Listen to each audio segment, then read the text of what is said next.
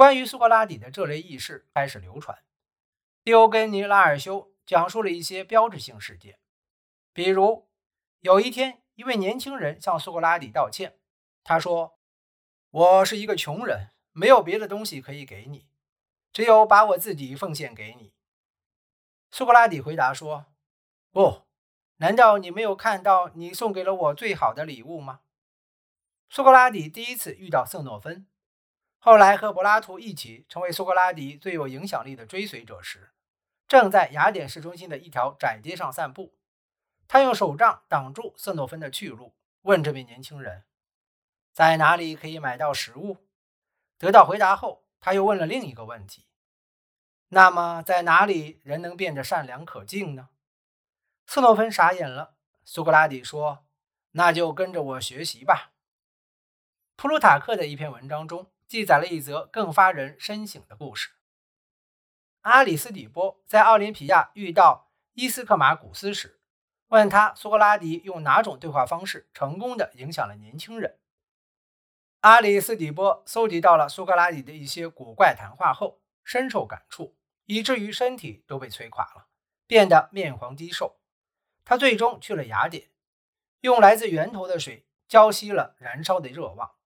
向苏格拉底学习他的语言和哲学，这一切都是为了认识人的恶习，从而摆脱他。在公元前423年，苏格拉底的名气已经很大，以至于雅典最著名的剧作家之一阿里斯托芬的喜剧《云》中对他进行了嘲讽。利用剧作家进行诗意创作的特权，他当时有许多智者教师的特征浓缩到了苏格拉底这个人身上。尽管苏格拉底实际上并未组建学校，但阿里斯托芬把他描述成一个导师，管理着一个与世隔绝的智囊团。剧中，一个名为斯瑞西阿德斯的狡猾农民送儿子菲底毕德斯学习这位主教最精妙的废话，希望他能够获得足够的修辞技巧来帮助父亲躲避债主。他的儿子在苏格拉底的照料下脱颖而出。并将瞎扯的智慧用来对付父亲斯瑞西阿德斯，一怒之下放火烧了学校。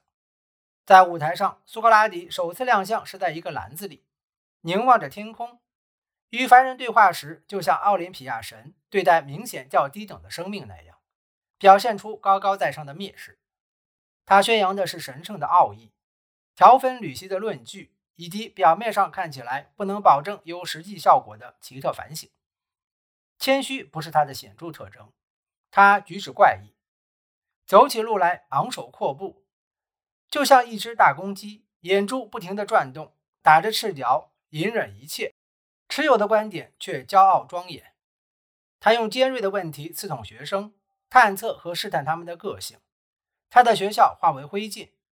这一事件似乎表现出对空谈家和寄生虫的一种粗暴的公正。公元前四二三年。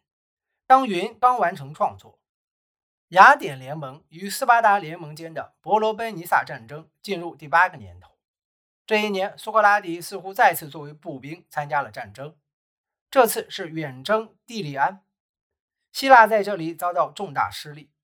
据说，苏格拉底在撤退时表现出堪称典范的勇气，帮助希腊一方将敌方骑兵阻退在海湾。蒂利安战败之前，刚刚爆发过一场瘟疫。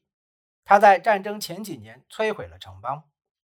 这次战败击垮了雅典的士气，对城邦军事战略和战术的怀疑在公民大会上沸反盈天。尽管柏拉图指出苏格拉底否认自己有教学的能力，也明确拒绝接受学生的学费，但富有的年轻人仍簇拥在他身边。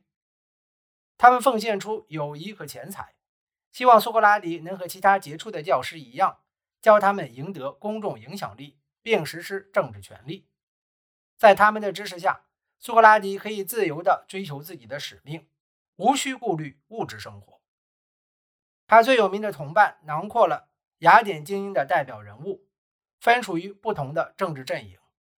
弟子中有信仰民主的将军尼西亚斯和拉克西斯。也有斯巴达式的寡头执政者查米德斯和克里提阿斯。所有弟子中最有名的是阿尔科比亚德，此人八面玲珑，难以进行政治化的归类。